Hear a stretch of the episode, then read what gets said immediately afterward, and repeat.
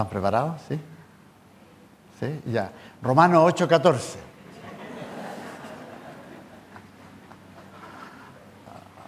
Romanos 8:14. Dice, todos los que son guiados por el Espíritu de Dios son hijos de Dios. Los que son guiados.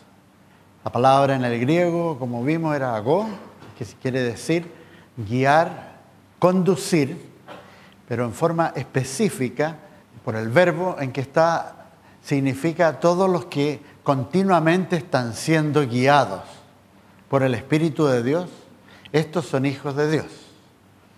Es una demostración de pertenencia a la familia de Dios, el ser guiado por Dios. Y también es una muestra de dependencia, esa relación donde Dios interviene en la vida nuestra. Y Él constantemente está dispuesto a intervenir. Pero depende también de nosotros que seamos sensibles a la guía del Espíritu Santo, entendiendo de que es lo propio de un miembro de la familia de Dios, como hijo, el ser guiado por el Espíritu Santo. Debe ser algo absolutamente natural que Dios intervenga en forma sobrenatural en nuestra vida es natural para nosotros. Así dice la palabra. Estos son hijos de Dios, los que constantemente están siendo guiados por el Espíritu de Dios. Pertenencia y dependencia con Él. El estándar de esa guía sabemos nosotros que es la palabra de Dios.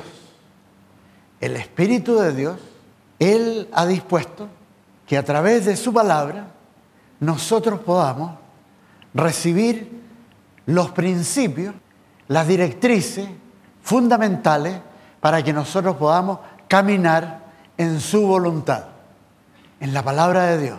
Ese es el estándar nuestro. Y también el Espíritu de Dios, cuando Él guía, él guía a la persona por un camino. Y ese camino es el camino de la fe. La guía del Espíritu Santo va a estar relacionada con la fe. Cuando la persona escucha y obedece al Espíritu, el Espíritu lo va a llevar de fe en fe. Va a ser una relación de revelación progresiva. Hace dos años atrás yo tenía menos entendimiento de la voluntad de Dios de la que tengo ahora. Sí, realmente me he dispuesto a obedecer lo que Él muestra. Una revelación progresiva de fe menor a una fe mayor. Eso es lo que Él se caracteriza por hacer en la vida de una persona. Nunca estático, no retrocediendo, sino que avanzando en la fe. Y así, nosotros, por ejemplo, aquí en Romanos 8, podemos ver cuán importante es esa injerencia del Espíritu, cuán grande es el propósito que Él tiene para revelarse de fe en fe. Si leemos aquí mismo en Romanos capítulo 8, del versículo 26 al 29, nosotros vemos el propósito de Dios para nuestra vida y también vemos cómo lo hace Él, cómo interviene en nuestra vida. Y dice Romanos 8, 26, de igual manera, el Espíritu nos ayuda en nuestra debilidad. Pues, ¿qué hemos de pedir como conviene? Ahí está todo el tema. ¿Qué hemos de pedir? ¿Cómo conviene? Y aquí el Espíritu Santo, entendiendo que nosotros somos débiles, en nuestra debilidad, Él interviene y dice, ¿qué hemos de pedir? ¿Cómo conviene? No lo sabemos, pero el Espíritu mismo intercede por nosotros con gemidos indecibles. Qué notable. Él interviene, Él intercede por nosotros, pero el que escudriña los corazones sabe cuál es la intención del Espíritu, porque conforme a la voluntad de Dios, intercede por los santos. Qué descanso, qué aliento saber que el Espíritu Santo intercede por nosotros a pesar de nuestra debilidad conforme a la voluntad de Dios. Qué descanso. Él, de alguna manera, lo hace. Intercede por nosotros, aunque nosotros seamos débiles. Y Él lo hace y dice ahí con gemidos indecibles. Qué tremendo. Qué conmovedor que el Espíritu Santo intervenga de esa manera. Tiene que ser muy grande el amor. Lo hace. ¿Y por qué lo hace? Sigue más adelante.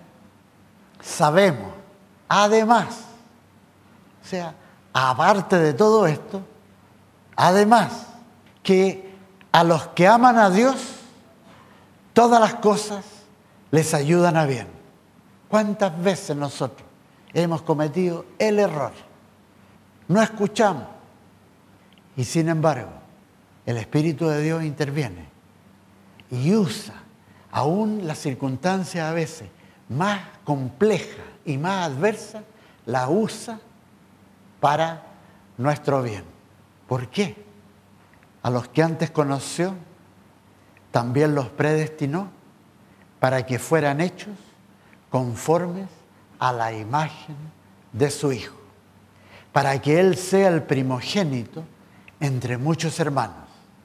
Ahí está el gran propósito.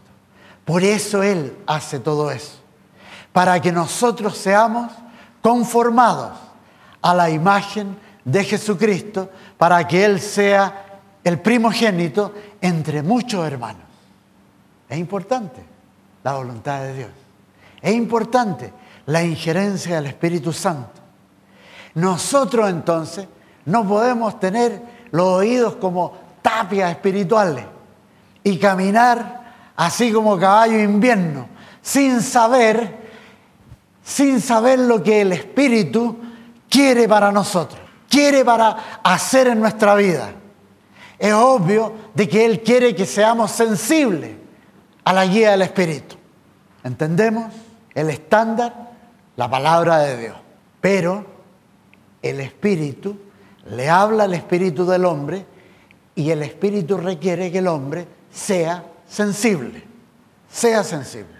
Entonces, si nuestra vida está dispuesta por Dios para que seamos semejantes a Jesucristo, entonces nosotros tenemos que entender que la guía del Espíritu va a ser de fe en fe, que el propósito de esa guía va a ser de que nosotros seamos como Jesucristo. Y siendo como Jesucristo, entonces nosotros vamos a ser partícipes del plan de redención de Dios para la humanidad. O sea, la guía del Espíritu Santo es con trascendencia. Él quiere hacernos a nosotros que seamos partícipes de lo que Él está haciendo en el mundo. Para eso nosotros tenemos que actuar como Jesucristo. Y para eso tenemos que escucharlo. Hay tres preguntas que uno se puede hacer y añadir una cuarta. Pero tres preguntas que son básicas para discernir ¿Es la voluntad de Dios esta decisión que voy a tomar, sí o no? Primero, ¿Es de fe? ¿Es de fe? Lo que voy a, a decidir, a caminar, ¿es de fe? Segunda pregunta. ¿Me acerca o asemeja a Jesucristo? Lo que voy a decidir hacer me acerca o asemeja a Jesucristo. Y tercero, ¿tiene relación con el plan de redención? ¿Es de fe? ¿Me acerca a Jesucristo? ¿Tiene relación con el plan de redención de Dios? ¿Me está llevando Él a que yo sea partícipe de ese plan? Y a esas tres preguntas hay que incluirle una que también es fundamental para todo cristiano. Aparece en Hebreos capítulo 12, Hebreos capítulo 12, versículo 5. La guía que Dios me está dando contempla también este elemento en esa guía porque dice Hebreos 12, Hijo mío, no menosprecies la disciplina del Señor, ni desmayes cuando eres reprendido por Él, porque el Señor al que ama, disciplina y azota a todo el que recibe por hijo. ¿Alguno de ustedes lo azotó el Señor cuando lo recibió por hijo? Sí, pero es parte del trato de Dios, porque venimos a Él súper carnales, con una mentalidad totalmente del mundo. Y Dios disciplina al que recibe por hijo, al que ama, lo disciplina. Entonces, parte de la guía del Espíritu Santo va a tener ese elemento. Uno tiene que preguntarse, ¿en esto va a haber disciplina de Dios? Es parte de la prueba de que uno le pertenece a Él, de la dependencia de Él, que Él no nos deja como estábamos, sino que nos disciplina, nos disciplina. Seguimos avanzando. Hoy día vamos a empezar a ver la guía sobrenatural de Dios. Cuando Dios interviene en la vida de ustedes, para llevarlo a hacer la voluntad de Dios, interviene de forma sobrenatural. Y eso impacta enormemente la vida de la persona. Cuando Dios habla, esa persona no se olvida nunca más. Puede que intervenga una o dos veces en su vida, o tres veces. Le va a quedar súper claro, súper claro. Dios habló. ¿Cómo lo hace? A la luz de la escritura, nosotros entendemos que Él habla, por ejemplo, cara a cara, en persona, cara a cara. Así lo hizo con Adán y Eva. Así lo hizo con Abraham en dos ocasiones en su vida, y que las vamos a ver. Y en el Nuevo Testamento nosotros, leyendo los Evangelios, vemos que es una de las formas que usó Dios, hablando cara a cara con la gente. ¿Por medio de quién? De Jesucristo. Jesucristo, Dios en persona, Dios hecho carne. El que me ha visto a mí, ha visto al Padre. Yo soy Dios, dijo. Y le hablaba a la gente cara a cara. Es una de las formas que habla. No es común, después que Él ascendió al cielo, no es común, pero es una de las formas que nosotros tenemos que estudiar. Porque, estas son las buenas nuevas, en algún momento a todos ustedes les va a tocar estar frente a frente y el Señor les va a hablar cara a cara. Sea ahora, lo cual no sería común, o sea después de la resurrección o al momento de irnos a su presencia, vamos a estar frente a Él y Él va a hablar cara a cara. Sí, como es tan impactante cuando Él guía en forma sobrenatural, ya sea cara a cara, ya sea con sueños y visiones, estas son las maneras que él habla. O por medio de los profetas, y es verdad, aún ahora, a través de los profetas habla, por voz directa, o por medio de ángeles, o por dones del Espíritu Santo, como es tan impresionante, si nosotros tenemos que discernir si es de Dios o no es de Dios. Porque, como el apóstol Pablo escribió en su primera carta que escribió, la epístola a los Gálatas, en el primer capítulo, dice, porque si nosotros, por medio de una carta o un ángel del cielo, les predicare otro evangelio que el que le hemos predicado, el tal sea maldito, sea anatema. Y en primera de Juan capítulo 4 versículo 1, el apóstol dice, no le crean a todo espíritu, porque no todos los espíritus son de Dios, porque hay muchos engañadores, hay muchos falsos profetas que han salido en este mundo. Y el espíritu de anticristo se manifiesta. Prueben los espíritus si son de Dios. O sea, la palabra nos dice, no porque sea sobrenatural, es de Dios. El estándar es la palabra de Dios. El Espíritu de Dios va a estar de acuerdo con la palabra. No va a predicar otro evangelio. Si uno no respeta el estándar de la palabra de Dios, puede caer en la misma categoría que Eva, de ser engañado por un espíritu de engaño. Ella dejó de lado la clara instrucción de Dios y fue engañada. Y por Dios que fueron trágicas las consecuencias. La humanidad todavía paga las consecuencias de eso. Entonces, sea por un medio sobrenatural, yo tengo que hacer las preguntas. Primero, es de fe. Segundo, me acerca a Jesucristo. Tercero, ¿tiene alguna relación con el plan de redención de la humanidad? ¿Implica disciplina de parte mía en respuesta a lo que el Espíritu Santo me está guiando? Si es así, por lo menos tienen que, dos de esas preguntas tienen que ser contestadas sí.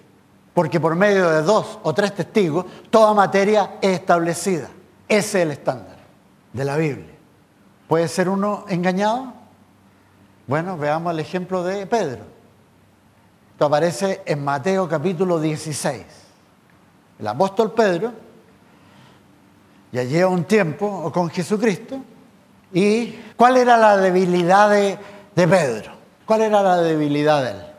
Que era una persona emocional. Era muy, muy listo a saltar a la primera emoción. Y hay gente que se guía por sus emociones y no por la palabra de Dios y cometen grandes errores.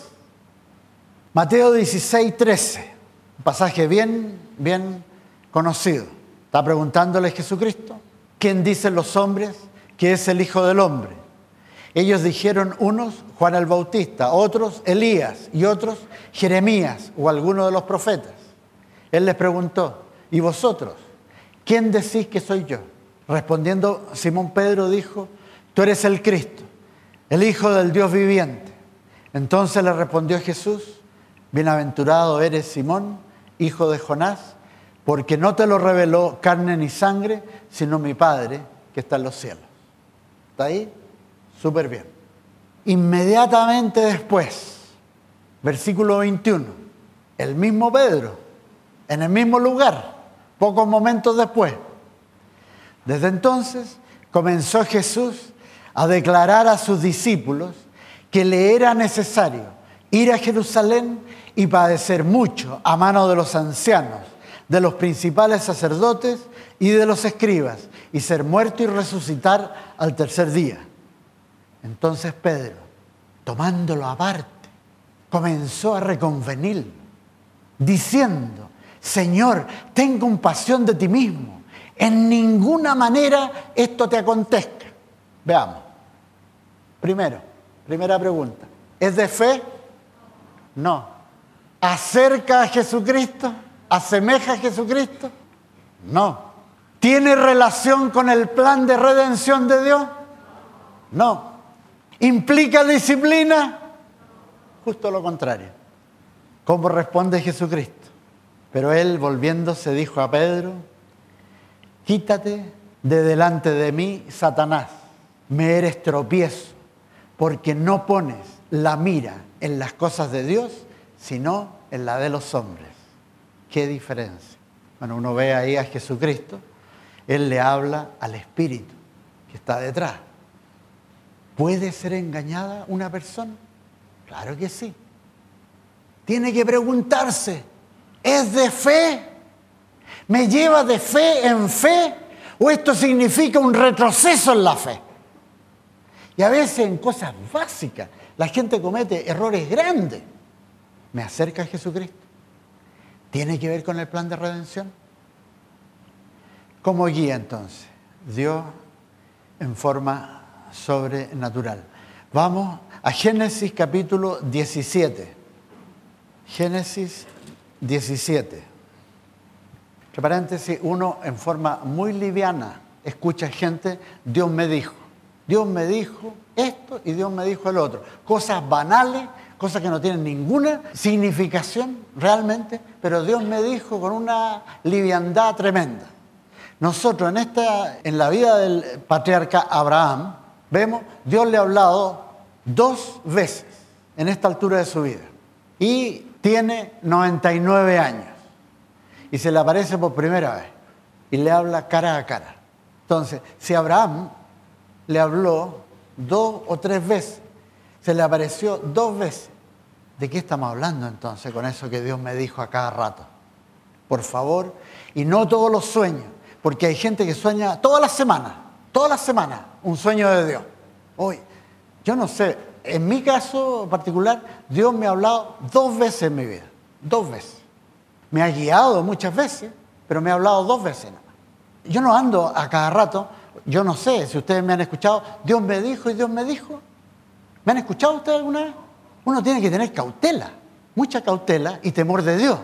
Si Dios realmente me está diciendo algo, probablemente significa que yo estoy siendo llevado por Dios con mucha disciplina, con mucho sufrimiento, a hacer algo que tiene relación con el plan de redención. Va a haber un alto costo en eso, pero no por cosas nimias ni banales. No. Temor de Dios. Temor de Dios. Abraham tenía 99 años de edad cuando se le apareció Jehová y le dijo, yo soy el Dios Todopoderoso. Anda delante de mí y sé perfecto. ¿Implica disciplinas?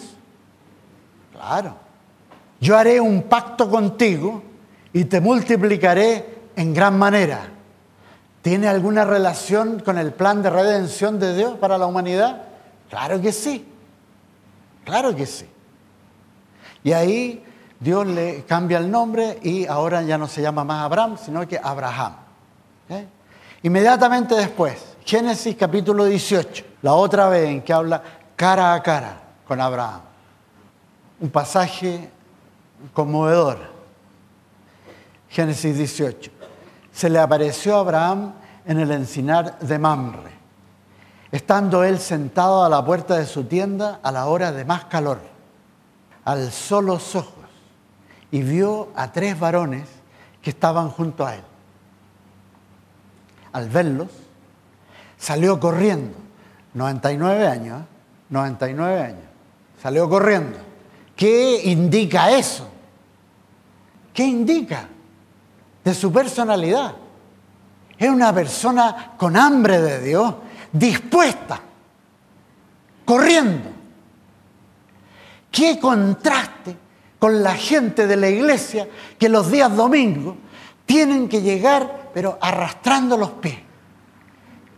Arrastrando los pies. No, corriendo. Entonces, ustedes se dan cuenta qué relación va a tener el Espíritu Santo con uno que llegó arrastrando los pies cuando realmente necesita que Dios intervenga en la vida de uno, ¿cómo Dios lo va a tomar a uno en serio? El Señor, Él considera al espíritu del hombre que reacciona realmente frente al acercamiento de Dios a su vida. Qué trascendente, qué trascendente. Correr a su presencia. Sí, yo me acuerdo años atrás, la gente corría para llegar a la iglesia. No querían perderse nada. Sabían que iban a ocurrir cosas tremendas. Y esa es la actitud que nosotros tenemos que tener. Esos son los hijos de Abraham. Sí, claro. se postró en tierra y dijo, Señor, si he hallado gracia en tus ojos, te ruego que no pases de largo junto a tu siervo. Haré traer ahora un poco de agua para que lavéis vuestros pies y luego os recostaréis debajo de un árbol. Traeré también un bocado de pan para que repongáis vuestras fuerzas antes de seguir, pues por eso habéis pasado cerca de vuestro siervo. Es conmovedor esto, conmovedor, tratando de entregar lo mejor de sí, con entusiasmo. Dios no necesita nada, pero qué conmovedor. Ellos dijeron, haz como has dicho. Entonces Abraham fue deprisa a la tienda donde estaba Sara y le dijo, toma enseguida tres medidas de flor de harina, amásala y haz panes cocidos debajo del rescoldo. Corrió luego Abraham a donde estaban las vacas, tomó un becerro tierno y bueno, lo dio al criado y éste se dio prisa a prepararlo. Después tomó mantequilla y leche y el becerro que había preparado y lo puso delante de ellos. Él se quedó con ellos debajo del árbol y comieron. Dígame. Qué maravilla, qué linda la entrega, qué, qué conmovedor. Si ustedes supieran de que Jesucristo va a ir a la casa de ustedes hoy día en la tarde y que Él va a estar dispuesto a comer lo que ustedes le preparen, ¿qué, qué le harían? Yo le haría panqueque, lo mejor que se hace.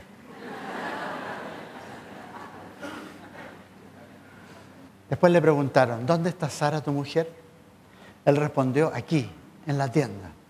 Entonces dijo, de cierto volveré a ti el próximo año y para entonces Sara, tu mujer, tendrá un hijo. Tremendo. Y ahí está, Abraham lo acepta, Sara escucha esto, se ríe para adentro, dice, uy, yo estoy súper pasada, sea mal. Y Dios le dice, ¿por qué se rió Sara? Y ella dice, no, yo no me reí. Sí, te reíste. ¿Ah? Y claro, al año, cuando nace Isaac, Isaac, el nombre significa en hebreo sonrisa. ¿Ah? ¿Cómo Dios le da esta promesa? Le habla cara a cara, interviene en la vida y todo es parte del plan de Dios. Parte del plan de Dios. Tremendo. Pero un poquito más adelante, y aquí es lo notable, Dios revela y le revela a Abraham por qué lo escogió. Y es notable. ¿Por qué lo escogió? Y dice, esto aparece en Génesis 18, el versículo 17. Jehová dijo en alta voz, y Abraham va al lado, y Jehová en persona y con dos ángeles. Encubriré yo a Abraham lo que voy a hacer, habiendo de ser Abraham una nación grande y fuerte, y habiendo de ser benditas en él todas las naciones de la tierra, pues yo sé que mandará a sus hijos y a su casa después de sí, que guarden el camino de Jehová, haciendo justicia y juicio para que haga venir Jehová sobre Abraham lo que ha hablado acerca de él. Ahí está.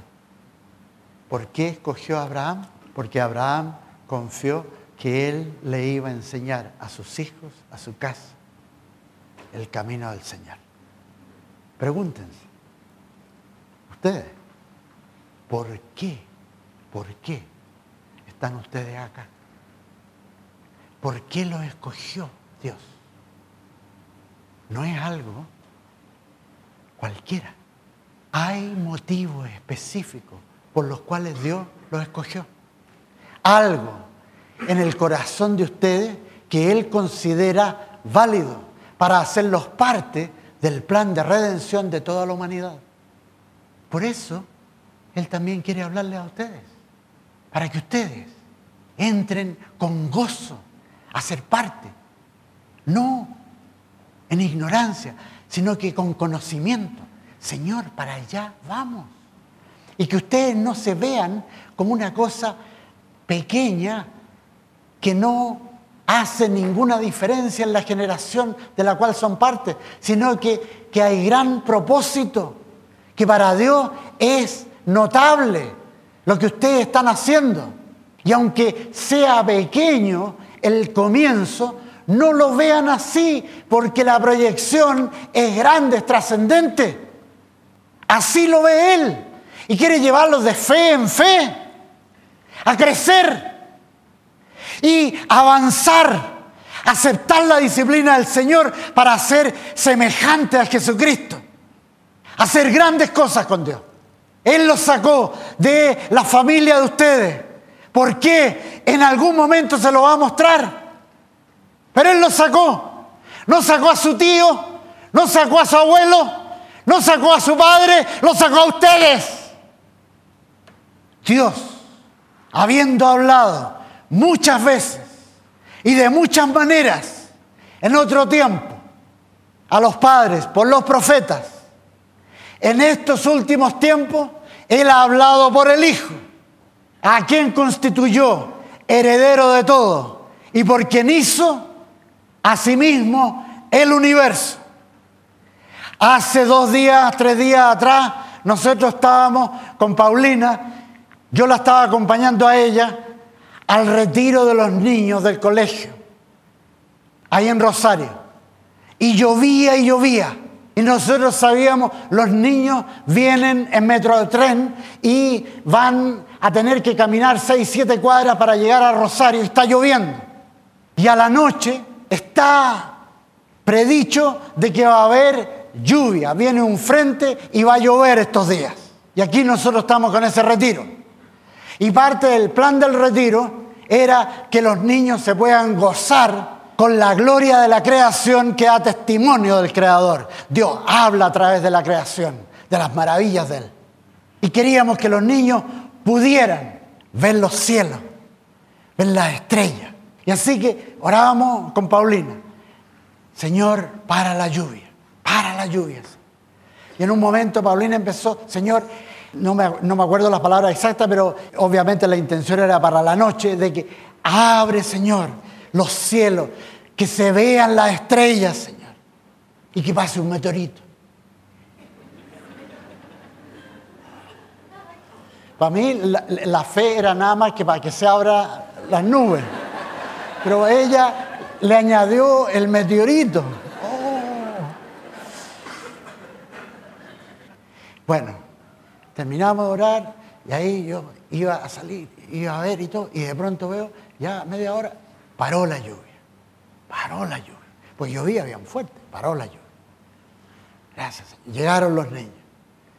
Le pregunto a Rodolfo, me parece que fue, ¿cómo le fue en el viaje? Mira, estaba lloviendo bien fuerte hasta la estación justo antes de Rosario. Pero llegamos a Rosario, no estaba lloviendo. Así que sé A la noche los niños hicieron una fogata y empezaron. Ahí estaba Rodolfo, la Sandra, los profesores. Empezaron a orar, todo cubierto, con nubes. Y como que iba a llover, harto humedad, todo cubierto. Empezaron a orar, Señor, Señor, saca las nubes, Señor, saca las nubes. Empezaron a orar, que no pasaron dos minutos y de pronto un camino. Se abre las nubes y era un camino y estrellas. Todos los niños mirando para atrás. Y de repente, un meteorito.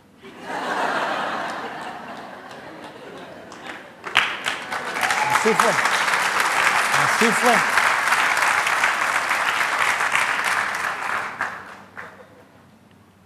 Dios quiere hablarles. Para Él no es un tema menor, porque como Él ha dispuesto que nosotros seamos parte del plan de redención, necesita hacernos semejantes a Jesucristo. Para eso hay puesto disciplina. Y que nosotros crezcamos de fe en fe. ¿Por qué? Porque en el propósito final de Él quiere que Jesucristo sea el primogénito entre muchos hermanos que han aprendido en este mundo a reinar y gobernar con Él, porque nuestro destino es reinar y gobernar con Jesucristo por toda la eternidad. Hay que escuchar la voz de Dios. Señor, sea como sea, que tú nos hables. Háblanos, Señor. Señor, te pongo a esta congregación en el nombre de Jesús, en tus manos, Señor, para que crezcan, Señor, de fe en fe, para que sean hechos partícipes, Señor, de tu gran plan. Y, Señor, con la autoridad que tú me has dado, Señor, sello esta palabra para que sea recordada, Señor. Para que cuando enfrenten decisiones se acuerden de las preguntas, Señor. Es de fe, me acerca a Jesucristo, es del plan de redención, implica disciplina a mi vida, Señor. Y así, sin titubear, caminen por el camino que a ti te agrada, Señor. Gracias, Señor. Gracias, Señor. Amén. Amén.